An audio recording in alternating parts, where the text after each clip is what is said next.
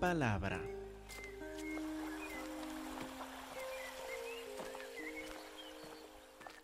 Hermanos, por favor, abren sus Biblias a Mateo capítulo 25. Mateo 25, versículo 31 por el momento. Luego pasamos a Mateo 26. Mateo 25, versículo 31. Esta parábola vimos hace ocho días, pero quiero que volvamos a ver por un momento cómo Jesús se describe en el versículo 31 y la primera parte de 32. Dice, cuando el Hijo del Hombre venga en su gloria y todos los santos ángeles con él. Entonces se sentará en su trono de gloria. Noten cómo menciona dos veces la gloria, la gloria. Cuando el Hijo del Hombre, haciendo otra vez referencia a este título, de Daniel capítulo 7, que habla del Hijo del Hombre que reina eternamente sobre todas las tribus, todos los pueblos, todas las naciones. Aquí se retrata en gran gloria. Tiene que describir dos veces la gloria que va a venir cuando el Hijo del Hombre venga en su gloria y todos los santos ángeles con él. Ahora, ¿usted puede mandar a los ángeles de varias partes? ¿Alguien? No, ni yo tampoco. Imaginen, no tenemos autoridad sobre los ángeles, pero Jesús sí. Y declara aquí que viene en gran gloria y va a mandar a los ángeles. Entonces, Él se sentará en su trono de gloria y serán reunidas delante de Él todas las naciones. Es un retrato de gran gloria lo que nos da Cristo Jesús sobre sí mismo acá. Y por eso es tan chocante, tan inesperado llegar a los primeros versículos de capítulo 26. Miren Mateo 26, versículo 1. Cuando hubo acabado Jesús todas estas palabras, dijo a sus discípulos, saben que dentro de dos días se celebra la Pascua y el Hijo del Hombre, otra vez el mismo título, será entregado para, para reinar sobre todas las naciones? No, para revelarse en gran gloria, para ser crucificado Imagine, la crucifixión en ese entonces no solo es cualquier medio para la muerte, es el medio más vergonzoso que hay para la muerte. A tal punto que el escritor romano Cicerón dijo en Roma, más o menos por esa época, dijo que aun el mencionar la palabra crucifixión entre gente educada es un escándalo. Aún el mencionarlo es causa de vergüenza, porque era una forma de tortura y de muerte tan, tan vergonzosa que había una ley que los ciudadanos romanos no podían nunca, jamás pasar por una crucifixión. La crucifixión era reservada para los esclavos más menospreciados. Era la forma más vergonzosa de morir. Y a este cambio de Mateo 25:31, el Hijo del Hombre en gran gloria viene para juzgar todas las naciones doble de gloria, mandando a los ángeles, pero primero, en dos días, va a ser crucificado ¿Por qué esta forma? ¿Por qué tanta vergüenza? Hasta este punto en el Evangelio de Mateo, Jesús no nos ha dicho, no nos ha dado mucha razón por su muerte. O sí, ha anunciado su muerte varias veces, pero no ha dicho mucho sobre la razón. Acuérdense, por ejemplo, lo que vimos en Mateo 16 con un dedo en Mateo 26, vuelvan a Mateo 16, Mateo 16, 21. Desde entonces comenzó Jesús a declarar a sus discípulos que le era necesario ir a Jerusalén y padecer mucho de los ancianos, de los principales sacerdotes y de los escribas, y ser muerto y resucitar al tercer día. Aquí tenemos el primer anuncio de su muerte de parte de Jesús. Versículo 22. Entonces Pedro, tomándolo aparte, comenzó a reconvenirle, a regañarle, podemos decir, diciendo, Señor, ten compasión de ti en ninguna manera esto te acontezca. ¿Se acuerdan de la respuesta fuerte de Jesús a Pedro? Pero él volviéndose dijo a Pedro, quítate de delante de mí, Satanás. Me eres tropiezo, porque no pones la mira en las cosas de Dios, sino en las de los hombres. Y así dijo no solo de su propia muerte, Así también dijo de la muerte de todos nosotros, sus discípulos, lo que nosotros tenemos que estar este, comprometido a hacer. Según el versículo 24, entonces Jesús dijo a sus discípulos, si alguno quiere venir en pos de mí, niéguese a sí mismo, tome su cruz, igual como Jesús toma las tablas en que va a ser torturado y asesinado, tome su cruz y sígame.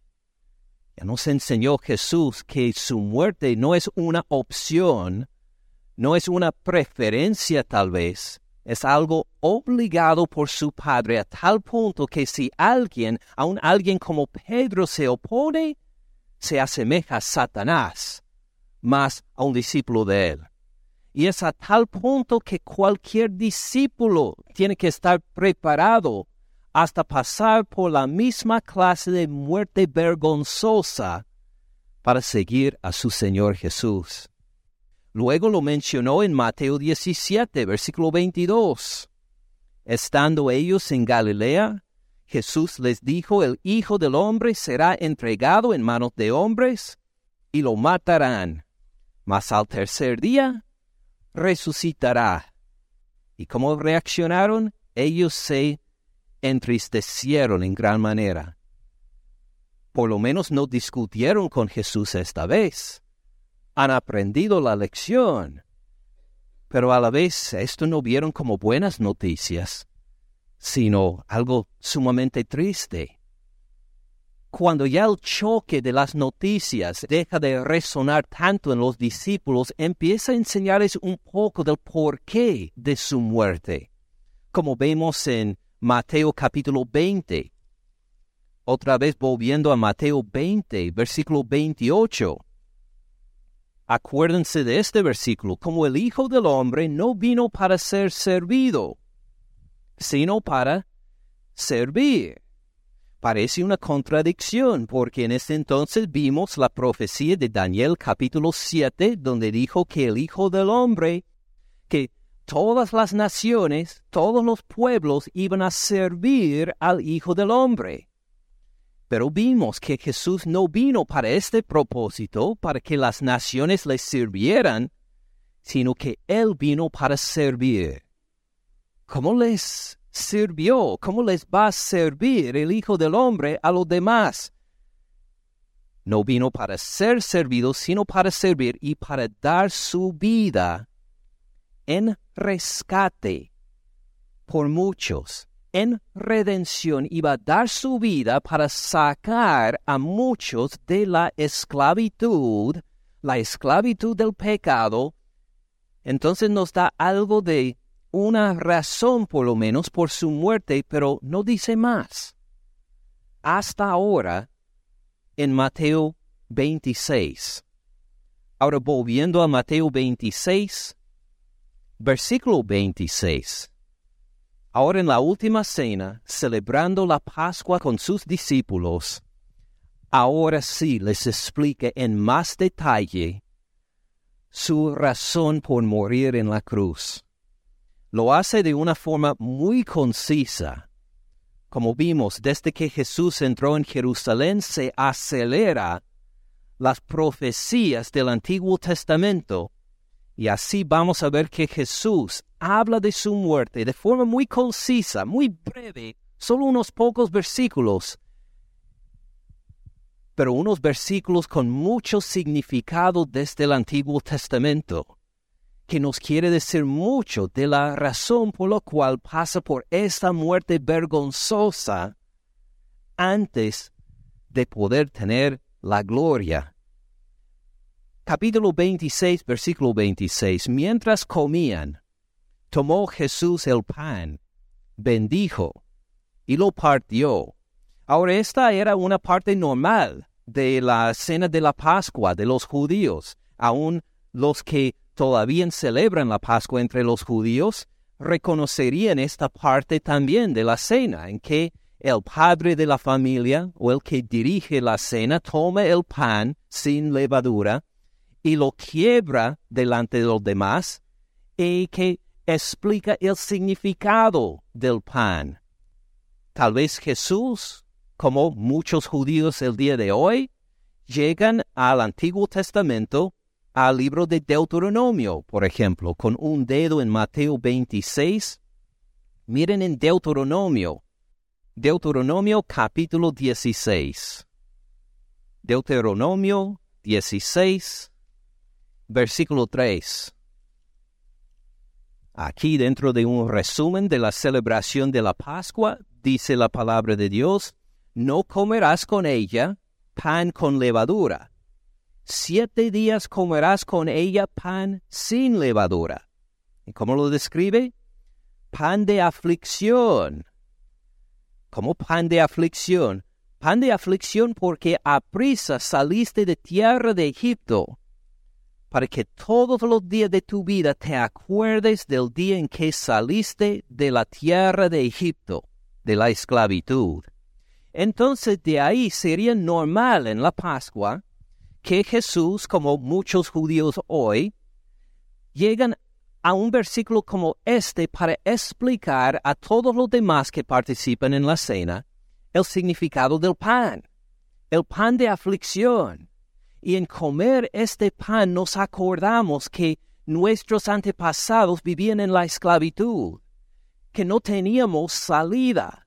Pero Jehová Dios llegó en poder y nos rescató de la esclavitud de la cual nosotros no pudimos salir por nosotros mismos, nos rescató y nos dio libertad. Y así cuando dice ahora en Mateo 26, volviendo otra vez, tomó Jesús el pan, bendijo y lo partió, está haciendo lo mismo que en cualquier cena de la Pascua haría un judío en ese entonces.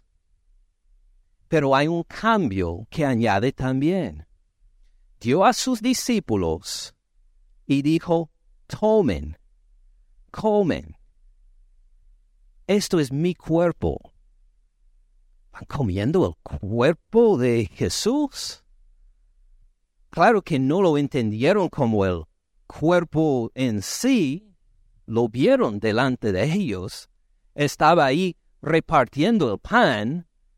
Vieron que no sacó un dedo para darle un dedo o algo, que no era su cuerpo literalmente pero en cierto sentido, este pan era su cuerpo, en referencia, claro, a su muerte, en que su cuerpo iba a padecer los azotes y la tortura. Bueno, veremos más de esto. Sigue la cena, igual como en todas las Pascuas, hay normalmente cuatro copas que toman, que bendicen y que comparten, tomando la copa, habiendo dado gracias, les dio diciendo, beben de ella todos, porque esto es mi sangre. Otra vez algo inesperado en la cena de la Pascua. No esperaban los discípulos escuchar primero que iban a comer el cuerpo de Jesús y ahora van a tomar su sangre. Por favor, suena algo que eh, algo escandaloso. Esto es mi sangre del nuevo pacto, que por muchos es derramada para remisión de los pecados. Ahora, hay tres partes ahí, tres referencias en una frase que Jesús hace al Antiguo Testamento, que los discípulos bien familiarizados con el Antiguo Testamento habrían entendido inmediatamente. Pero para nosotros hoy en día que no conocemos tan bien el Antiguo Testamento como ellos, pues nos toca volver a refrescar la memoria para entender qué dice Jesús acá. Lo vamos a ver entonces con otra vez un dedo en Mateo 26 y llegar a ver tres pasajes del Antiguo Testamento a que hace referencia Jesús para entender lo que está diciendo. Primero, a Éxodo 19. Éxodo 19, versículo 4. Después de la salida de la esclavitud, cuando están frente al monte Sinaí. Así dice Jehová Dios, ustedes vieron lo que hice a los egipcios, como les tomé sobre alas de águila si los he traído a mí. Ahora pues, si dan oído a mi voz, si guardan mi pacto, ustedes serán mi especial tesoro sobre todos los pueblos. Fíjense bien en este privilegio, ustedes serán mi tesoro habría sido suficiente. Pero dice mi especial tesoro para decir que ustedes serán un pueblo tan apreciado como más que cualquier otro a mi vista. Ustedes serán mi especial tesoro sobre todos los pueblos, porque mía es toda la tierra. Amén. Porque mía es toda la tierra ustedes me serán un reino de sacerdotes, ustedes van a dirigir a otros de otros pueblos a mi presencia, conocerme. Ustedes me serán un reino de sacerdotes y gente santa, gente puesta aparte de las inmundicias del mundo, gente para servirme. ¡Qué grandes privilegios le han dado! Ya tienen una relación con Jehová Dios y Jehová Dios quiere hacer que esa relación sea aún más especial, más glorioso, algo único. Entonces seguimos a ver lo que pasó en Éxodo capítulo 24. Éxodo 24, versículo 3. En respuesta a esto, en respuesta a esta invitación, en respuesta a esta promesa, Así sigue Éxodo 24, versículo 3. Moisés vino y contó al pueblo todas las palabras de Jehová y todas las leyes. Y todo el pueblo respondió a una voz y dijo, haremos todas las palabras que Jehová ha dicho les había dado en capítulo 20 los diez mandamientos, les dio en los capítulos siguientes otras leyes explicando más los diez mandamientos. Entonces Moisés vino, contó al pueblo todas las palabras de Jehová. Quieren ser el pueblo especial de Jehová, su tesoro especial sobre toda la tierra. Dicen, sí, haremos todas las palabras que Jehová ha dicho. Moisés escribió todas las palabras de Jehová para que a la gente no se le olvidara.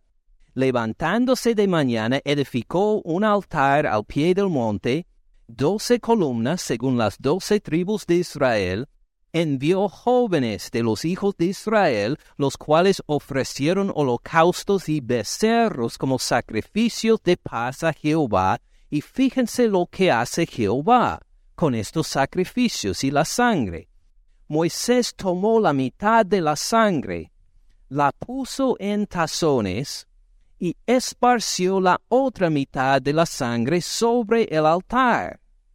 Tomó el libro del pacto, lo leyó a oídos del pueblo, estos diez mandamientos y los otros mandamientos que los explican en más detalle, tomó el libro del pacto, lo leyó a los oídos del pueblo, el cual dijo, haremos todas las cosas que Jehová ha dicho y obedeceremos. Note bien, una segunda vez insisten en que sí van a obedecer. Versículo 8. Entonces Moisés tomó la sangre y roció ya no sobre el altar, sino sobre el pueblo. He aquí la sangre del pacto que Jehová ha hecho con ustedes sobre todas estas cosas. Ahora ustedes son el pueblo especial, el tesoro especial de Jehová Dios.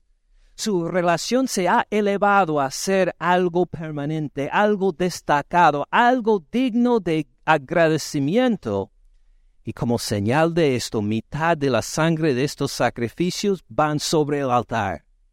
La otra mitad va sobre todos ustedes, para demostrar que ya son unidos con Jehová Dios, ustedes son su pueblo.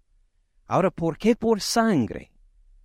Ah, según el Antiguo Testamento, significa si alguien quiebra el pacto, si alguien no cumple el pacto, eh, tiene que morir como estos animales que derramaron su sangre en el sacrificio. Es decir, al esparcir la sangre sobre el pueblo, dijo ustedes, según tu palabra, se han comprometido que van a obedecer de todo corazón a Jehová, así tienen que hacer. Y si no, se quedan como estos animales sacrificados. Mitad para el altar para declarar que Jehová Dios va a ser firme y fiel a este pacto. Mitad de la sangre al pueblo para decir, ustedes también van a ser fieles a este pacto. Y así se unió Jehová Dios y su pueblo. Ahora, los que han leído el Antiguo Testamento, ¿el pueblo de Jehová siguió fiel a ese pacto? No. Varios han leído el Antiguo Testamento y saben que no, sino que hay una falla tras otra, un pecado tras otra. E idolatría tras idolatría y toda clase de infidelidad al pacto hecho por el pueblo de Israel. Y 850 años después, nos dice lo siguiente Jeremías. Adelántese en el Antiguo Testamento unos 850 años al libro de Jeremías, Jeremías 31. Jeremías 31, versículo 31. Para ver lo que dice Jehová 850 años después de que fue sellado este pacto en Éxodo.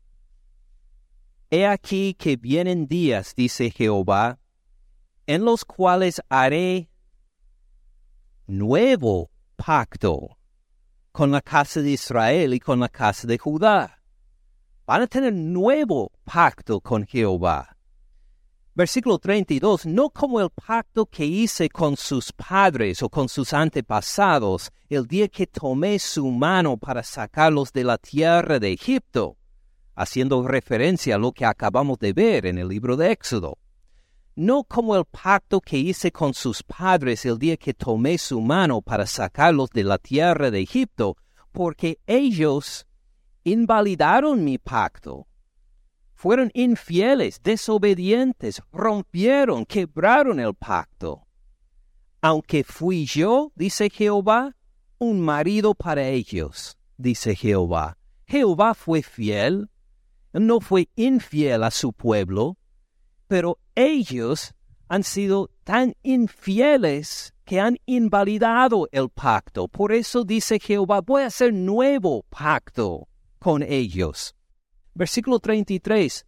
Pero este es el pacto que haré con la casa de Israel después de aquellos días, dice Jehová. Va a ser en alguna época en el futuro. Daré mi ley en su mente. La escribiré en su corazón es decir, esta devoción que deben haber mostrado al principio iba a ser grabado en su corazón, iba a nacer desde dentro. Esta fe, esta devoción que deben haber mostrado, no iba a ver simplemente de afuera, de algo que tienen que enseñar y poner en práctica, iba a nacer de dentro de ellos yo seré a ellos por Dios, ellos me serán por pueblo. Noten otra vez esta unión especial de su pueblo que habrá en este nuevo pacto. Versículo 34. No enseñará más ninguno a su prójimo, ni ninguno a su hermano, diciendo, conoce a Jehová Hoy lo leemos y dice, ¿de veras no va a enseñar a ninguno su prójimo? Nunca voy a tener que aprender nada de Dios porque voy a saber todo ya de mi mente de por sí, ¿verdad? No, esto no quiere decir. Lo que quiere decir es por la llegada del Espíritu Santo. Acuérdense en el Antiguo Testamento, el Espíritu llegaba sobre la gente y se le podía quitar pero aquí habla Jehová de uno que lo va a conocer desde dentro. ¿Por qué? Porque tiene Jehová morando en sí mismo. A eso refiere. También hace referencia a esto el apóstol Juan en su primera carta. No es que nadie le tiene que enseñar. Si alguien le enseña la Biblia, vamos a aprender, todos vamos a seguir aprendiendo de Dios, pero nadie tendrá que describir al pueblo de Dios Mire, así es Jehová porque ustedes no lo conocen, no lo han experimentado. No, al contrario, porque por su Espíritu Santo mora dentro de cada uno de los suyos. Y por el Espíritu Santo entonces uno puede reconocer Dios está en mí. Sí, lo conozco, sí, voy a seguir desarrollándome en la palabra de Dios, voy a seguir aprendiendo de Él, pero no tengo que llegar a un templo en Jerusalén para estar cerca a la presencia de Jehová, porque Jehová no solo mora sobre mí, sino en mí. Y está obrando en mí. De esta forma nadie tiene que decir, mire, así es conocer a Jehová. Uno que ya es su pueblo en este nuevo pacto, ya lo tiene morando en sí no enseñará más ninguno a su prójimo, ni ninguno a su hermano, diciendo, conoce a Jehová, porque todos me conocerán. Desde el más pequeño de ellos hasta el más grande, dice Jehová, hasta los niños pequeños van a poder ser parte del pueblo de Dios en este nuevo pacto y van a tener la presencia de Jehová Dios morando en ellos. ¡Qué maravilla! Habríamos pensado tal vez que solo los más sabios en la palabra tendría esta presencia de Jehová en ellos, o solo los más eh, santos, los más generosos tendría la, eh, la presencia del Espíritu Santo en ellos. No, dice, a todos, hasta los más pequeños me van a conocer porque perdonaré la maldad de ellos. ¿Cómo puede morar Jehová en nosotros pecadores? O primero tiene que perdonar los pecados. Y dice, así haré en este nuevo pacto. Voy a perdonar los pecados de ellos. Y no me acordaré más de su pecado. Su pecado ya no estará delante de mí. Entonces, acuérdense lo que dice Jeremías en estos versículos. Va a haber un nuevo pacto, porque el viejo fue invalidado por el comportamiento de los antepasados de mi pueblo. Por eso, en vez de rechazarlos, en vez de decir que ya no, voy a hacer un nuevo pacto. Un nuevo pacto en que sus pecados van a ser perdonados en que voy a morar dentro de ellos, ellos me conocerán desde los más pequeños hasta los más grandes. Qué maravilloso este nuevo pacto. Pero ¿cómo se va a lograr? Vamos de Jeremías a la izquierda a ver Isaías, Isaías 53. Isaías 53, versículo 5 habla de uno llamado el siervo de, de Jehová en profecía unos 720 años antes de Jesucristo, si no me equivoco. Isaías 53 así describe a esta persona. Versículo 5, mas él herido fue. Ah, seguramente hizo algo malo para ser herido, ¿verdad? No, el herido fue por nuestras rebeliones. Molido. Ah, imagine, ¿puede imaginar una persona molida? Ay, por favor. Ah, ¿Se acuerda de los azotes que le dieron a Cristo Jesús? Molido por nuestros pecados. El castigo de nuestra paz fue sobre él. Por su llaga fuimos nosotros curados. Imagine uno que sufre tanto por las rebeliones y los pecados y las enfermedades nuestras. Seguramente vamos a estar muy agradecidos con este ser, ¿verdad? No, mire versículo 6. Todos nosotros nos descarriamos como ovejas, ni nos dimos cuenta que estaba pasando. Cada cual se apartó por su camino, mas Jehová cargó en él el pecado de todos nosotros. Aunque nosotros no teníamos ninguna idea qué hacía según Isaías, Jehová sí, y Jehová cargó en él todas nuestras rebeliones, todo nuestro pecado, todo fue puesto en él. Fíjese cómo describe esto también el versículo 12. Por tanto, yo le daré parte con los grandes, con los fuertes repartirá despojos. Va a haber un momento de gran gloria. ¿Por qué? Por cuanto derramó su vida. Note cómo derrama su vida hasta la muerte. Fue contado con los pecadores. ¿Fue pecador? No, al contrario, él no hizo rebelión, no cometió pecado, pero fue contado como si fuera pecador habiendo él llevado el pecado de muchos y orado por los transgresores. Ahora, acuérdense de estos tres pasajes. Éxodo 23, con la sangre que selló el pueblo de Jehová en este pacto en el monte Sinaí.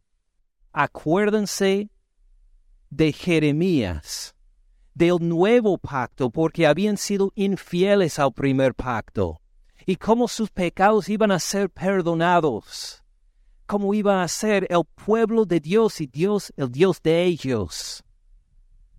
Y fíjense en cómo fue, no por nuestras buenas obras, no porque podemos jactarnos delante de Dios, ni teníamos idea lo que estaba pasando cuando nuestro pecado y rebelión fue puesto en Cristo Jesús, el que fue azotado y murió por nuestras rebeliones.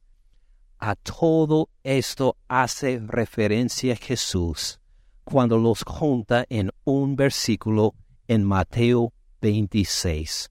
Vuelvan a 26. Mateo 26, versículo 28. Note cómo toma el vocabulario de estos tres pasajes, porque esto es mi sangre del nuevo pacto. Ahora, en esta noche, este nuevo pacto anunciado por Jeremías va a tener lugar. Y va a ser por medio de la sangre, ya no de corderos, sino la sangre de él mismo beban de ella todos, tómenla. Esto es mi sangre del nuevo pacto. Esto demuestra que ustedes entran en un nuevo pacto conmigo. Este nuevo pacto de perdón de pecados. Este nuevo pacto de la presencia de mi Padre morando en ti. Beban de ella todos, esto es mi sangre del nuevo pacto que por muchos es derramada, como profetizó Isaías 53, que por muchos es derramada para remisión de los pecados, para que los pecados nunca jamás sean de estorbo en su relación con Dios. Maravillosa lo que describe Jesús acá, diciendo, este es el momento, discípulos, por eso voy a morir.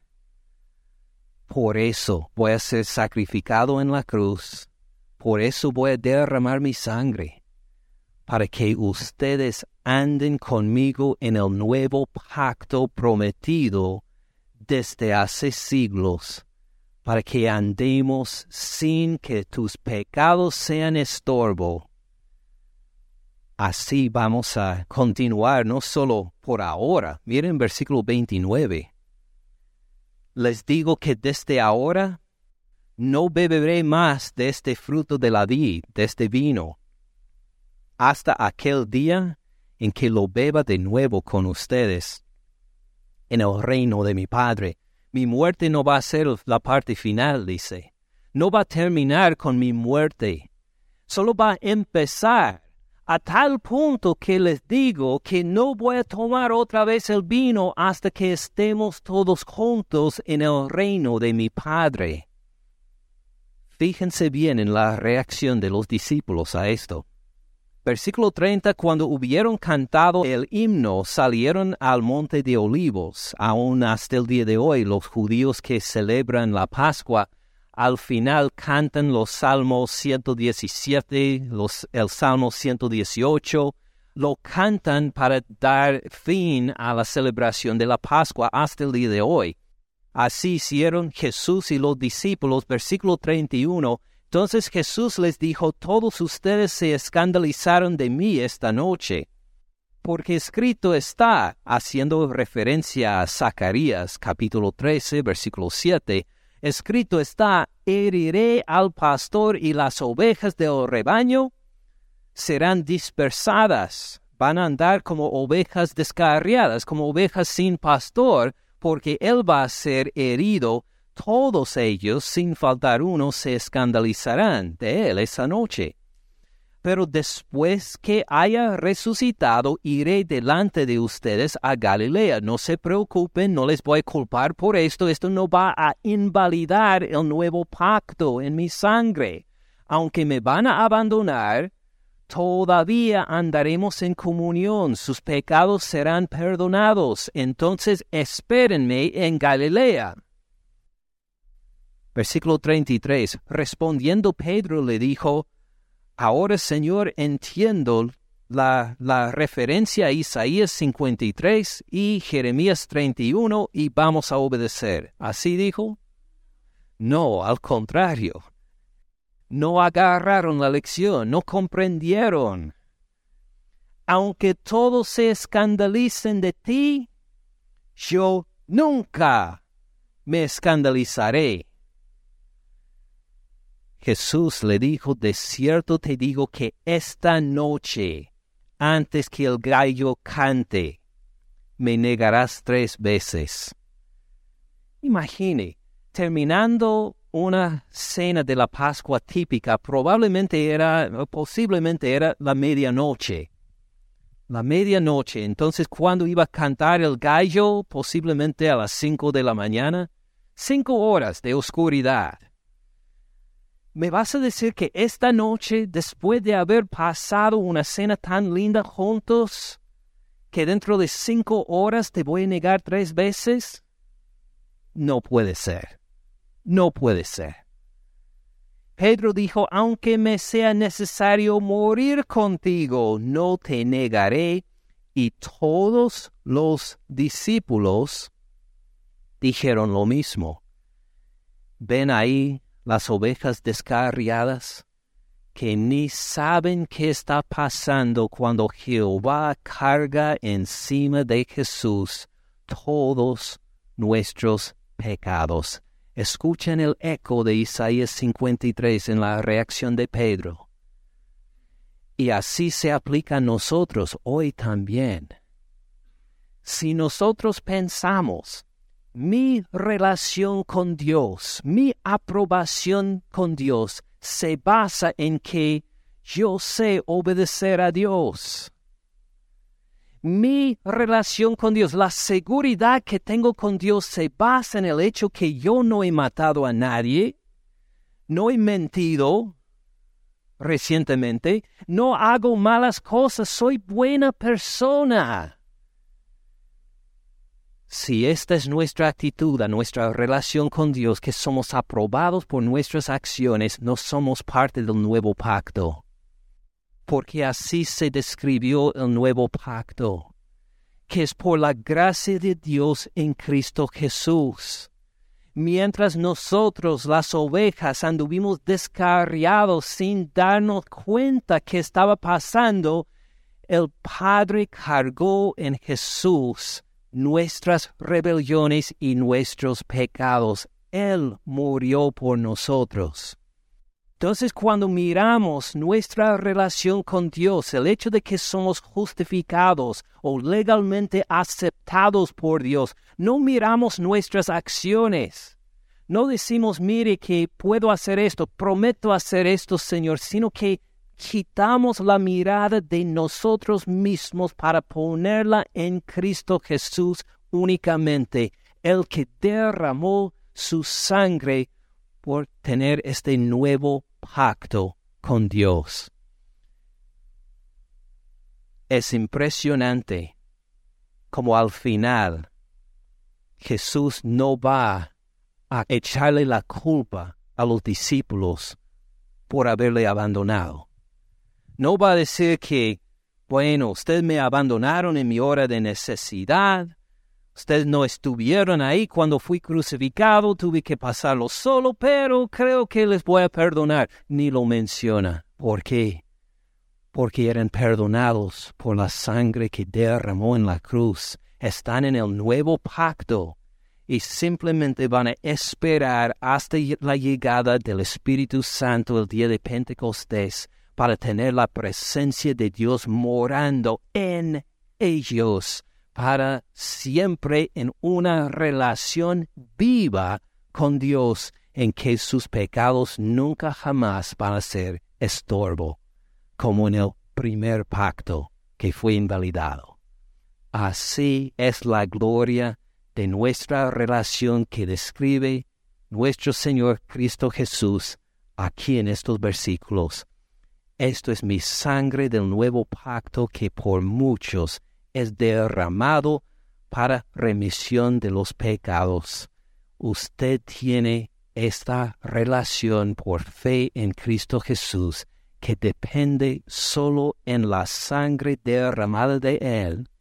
Si es así, usted es parte del nuevo pacto seguro en Cristo Jesús. Hermanos, oremos.